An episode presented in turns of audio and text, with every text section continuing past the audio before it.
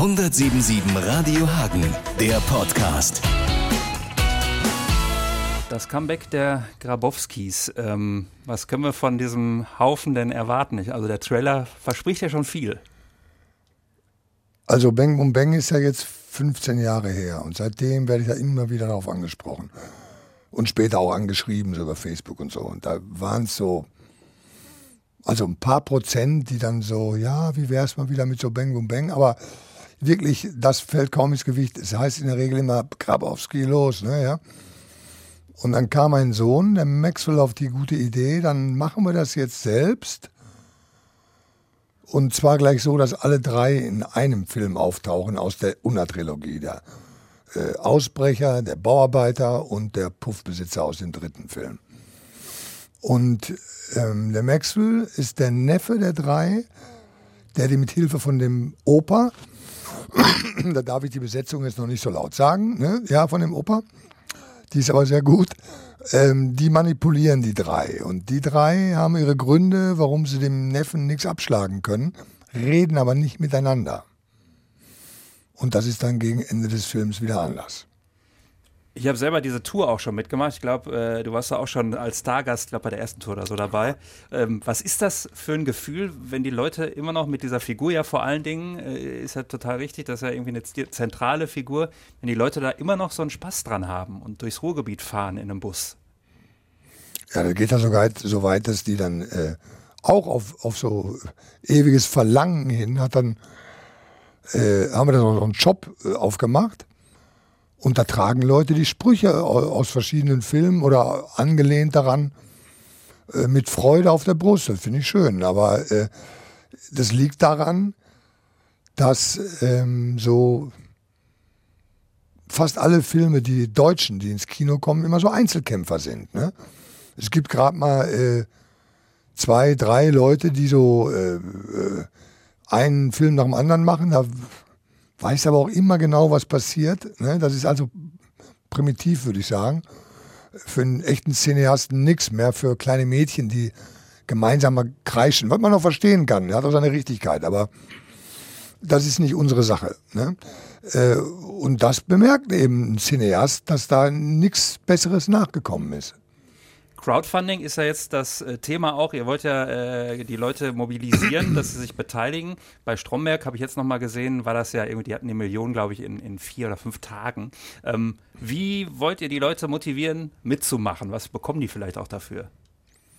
Also äh, dieses Crowdfunding, das funktioniert ja nur dann eigentlich oder kann nur dann funktionieren, wenn die Angesprochenen sofort wissen, worum es geht. Ne? Ja, das Beispiel, das du gerade genannt hast, da weiß man es auch sofort. Ne? Und äh, bei uns auch. Äh, was man dafür bekommt, ist einmal, wenn der Film sein Geld einspielt, bekommt man sein Geld zurück. Wenn er einen Gewinn macht, kriegt man sogar noch was raus. Darüber hinaus äh, wird man als Exekutivproducer genannt. Ja?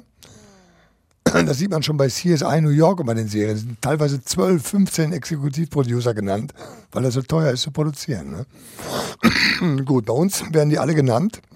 Das führt dazu, dass wir einen riesen Nachspann haben. werden, Entschuldigung, werden uns da beim Guinness-Buch der Rekorde auch anmelden.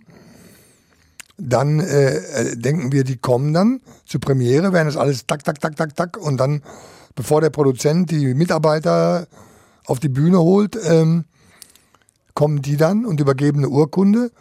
Dann stelle ich mir vor, dass einer sofort losläuft, die kopiert, während das andere Programm im Kino weiterläuft, ja, mit auf die Bühne holen und so. Und dann kriegt der, jeder Exekutivproducer kriegt äh, eine eigene Urkunde. Darüber hinaus werden wir T-Shirts herstellen, wo dann der Regisseur, ein paar Darsteller mit dem Filmtitel benannt sind und als Exekutivproducer immer nur derjenige, der das T-Shirt bekommt. Ne? Hm. Dann äh, äh, kann man zum Drehen kommen natürlich. Da haben wir dann jemanden abgestellt, der die Leute rumführt, was wir warum gerade machen. Wenn man mittags kommt, können wir zusammen Mittagessen, Fotos machen. Bei der Premiere hat man VIP-Service, Shuttle und äh, eigenen Tisch und so weiter. Und äh, dann kriegt man die letztendlich die DVD, Blu-rays, eben bevor sie im, im Handel auftauchen. Unterm Strich äh, kann man sagen, Grabowski Fluch Segen oder beides? Ach, äh, für mich äh, ist das ja eigentlich eine Bestätigung, denn äh, Bang Boom Bang zum Beispiel äh, oder auch diese anderen Ruhrgebietsfilme, das waren ja, das waren ja viele Rollen da drin. Ne? Trotzdem mit Abstand, mit deutlichem Abstand, am häufigsten, am, am meisten ist diese Figur verlangt. Das freut mich, denn das stand ja nicht alles so damals im Drehbuch, wie wir es gemacht haben, eins zu eins. Also alles, was man noch draufgelegt hat aus Spaß, äh, ist aufgegangen. So, ne? Und das erwarten wir diesmal auch. Wir werden diesmal insgesamt noch mal ein bisschen was drauflegen. Ähm, da waren ja auch, wenn wir gerade Bam und Bam nochmal uns ähm, vor Augen führen, beispielsweise Dieter Krebs, also äh, sind das auch so Erinnerungen, die man äh, vielleicht an die Entstehung von Bang Boom Bang noch total hat, diese Legenden, mit denen man da zusammengearbeitet hat? Ja, ja, wenn ich mir überlege, also der Martin Semmelrogge zum Beispiel, der war damals in äh, Straßen von Berlin, so eine größere äh, Pro-7-Serie und der hatte dann ein Problem. Ne? Also äh, er wollte das erst nicht machen, Bang Boom äh, Bang mitmachen, weil äh, er den Ärger, den er dann auch gekriegt hat, schon befürchtet hat, ne, wenn man Drehplan verändert wird oder so. Insgesamt hat es auf jeden Fall drei Wochen gedauert, die ich auf den Martin und auf die Produktion eingearbeitet habe, ne, also hier Bang Boom Bang Produktion, bis die dann zusammenkamen. Und eine bessere Besetzung hätte es nicht gegeben. Da habe ich mich sehr gefreut. Ne? Das ist eine gute Erinnerung für mich. Und Dieter Krebs, ja, der wusste ja schon, dass er nicht mehr so lange leben wird, aber der hatte da so einen richtigen Spaß dran, weil er wohl auch gemerkt hat, hier kann er sich noch mal auch, auch nochmal so ein kleines Denkmal aufsetzen, ne, so im positiven Sinne. Und auch das ist voll aufgegangen.